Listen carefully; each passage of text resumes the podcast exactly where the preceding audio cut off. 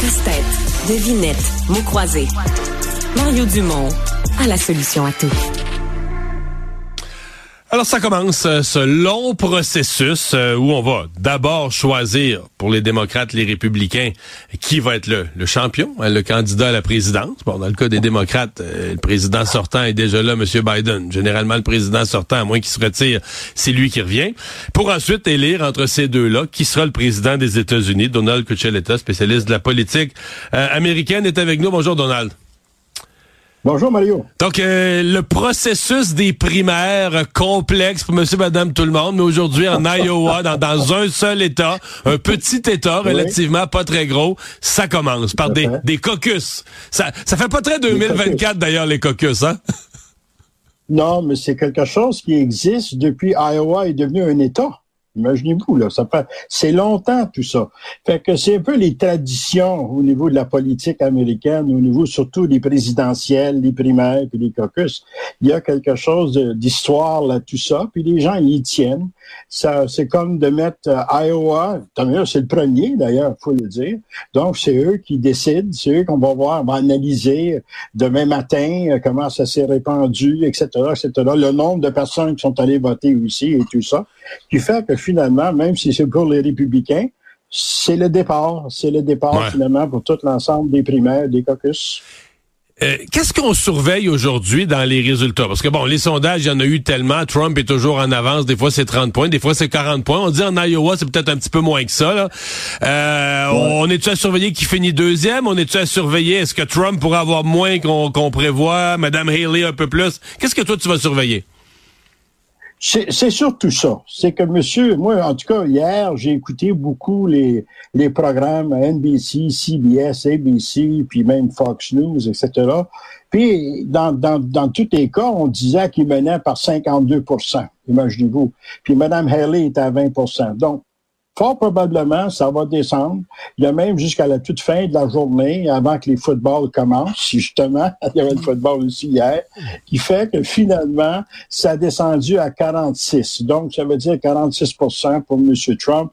Puis Mme Nikki Haley avait augmenté jusqu'à 22-23 Fait que j'ai l'impression que ça va être un peu dans cette marge-là, tandis que Ron DeSantis, euh, qui est toujours un des candidats pour le caucus, euh, est à 16 Mais on sait que depuis, depuis le début, finalement, de ce processus-là, depuis que même le Parti républicain voyait M. DeSantis comme le candidat qui pouvait se battre puis même euh, gagner la victoire contre Donald Trump, faisait que finalement, on sait à date, M. DeSantis n'a pas été hein? capable même de passer il déçoit énormément à tel point que Mitch McConnell, qui a travaillé très fort, hein, il est en charge du Parti républicain au Sénat, euh, a travaillé très fort pour tenter pour que M. DeSantis puisse monter la pente, mais il, ne réussit pas.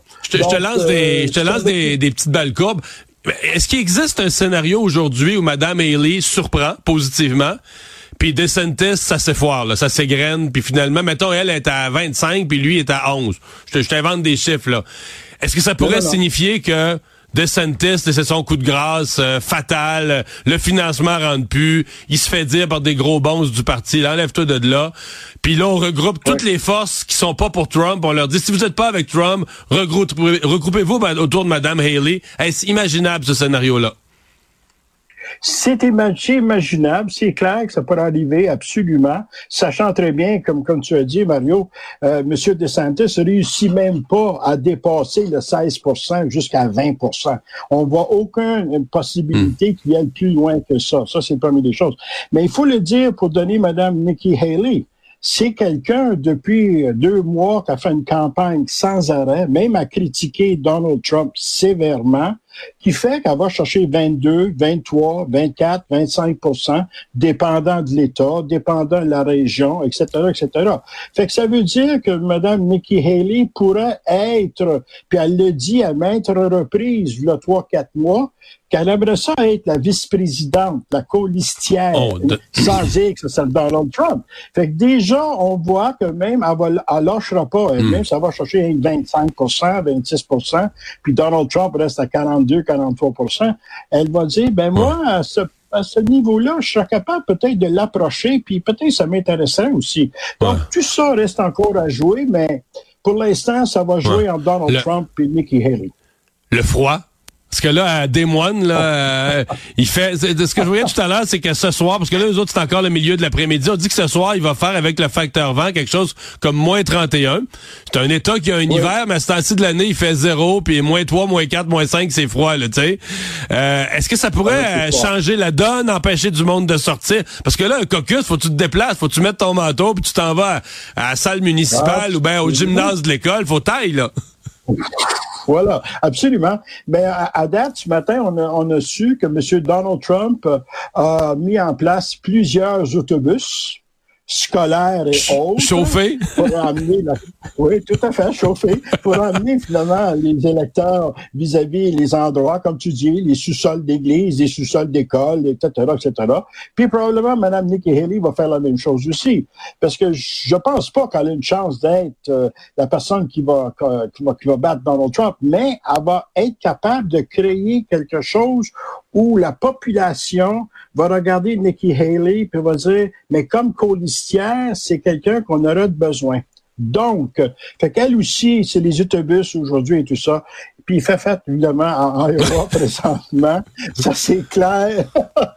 ouais, et donc, c'est difficile. Euh, mais Iowa, quand même, il ne faut pas l'oublier, hein, Mario, c'est un État assez divers. Il y a autant qu'une partie de l'État et de l'agriculture, l'autre partie industrielle, l'autre partie des villes importantes, d'autres des villes secondaires. Fait que finalement, c'est un pou pourri de tous les États américains assez curieusement. Là. Et c'est pas pour rien qu'il est au cœur, au centre de ce pays-là, finalement. Hmm. Donald, il y a une vidéo qui a circulé au cours des dernières heures, des derniers jours. On dit que c'est présenté par le camp Trump dans leurs assemblées ces derniers jours. Le titre de la vidéo, c'est God Made Trump. Donc Dieu a créé Trump. Et c'est pas une blague. La vidéo, c'est avec une voix hors champ. Il y a vraiment, on voit des images de la carrière de Trump. Et ça dit vraiment que les États-Unis étaient dans un trou épouvantable, dans une misère épouvantable et que Dieu a vu le besoin des États-Unis et qu'il a créé Trump avant que, excuse-moi de rire, avant que tu commentes, on va écouter un petit extrait. And on June 14th, 1946, God looked down on his planned paradise and said, I need a caretaker. So God gave us Trump. God said, I need somebody willing to get up before dawn fix this country, work all day, fight the Marxists, eat supper, then go to the Oval Office and stay past midnight at a meeting of the heads of state. So God made Trump. J'ajoute, j'ajoute rien, Donald. Non, mais c'est, c'est dur à croire en 2024. Hein? Hein? hein? Aux États-Unis, in God we trust. Oui, je hein? sais, mais qu'on croit en Dieu, c'est une chose, mais est-ce qu'on croit vraiment politiquement que Dieu a donné Trump aux Américains pour les sauver? Les chrétiens, sûrement, qui sont pour Trump, ils y croient. Parce que tout le mouvement des chrétiens, maintenant, est tout du côté de Donald Trump. Avant, euh, il n'était pas là. Là, il commence à l'être de plus en plus. Puis on sait que les chrétiens croient en Dieu, etc., etc., qui fait que finalement, ils ont, ils ont ils ont leur prophète, quoi. Ils ont leur prophète, c'est Donald Trump. Je, vais te poser une question terrible, mais il me semble que c'est pas si clair que toute la vie de Donald Trump, ses finances, sa vie personnelle, a suivi tous les enseignements de Dieu. il me semble que c'est pas droit. Ah, mais ça, c'est sûr.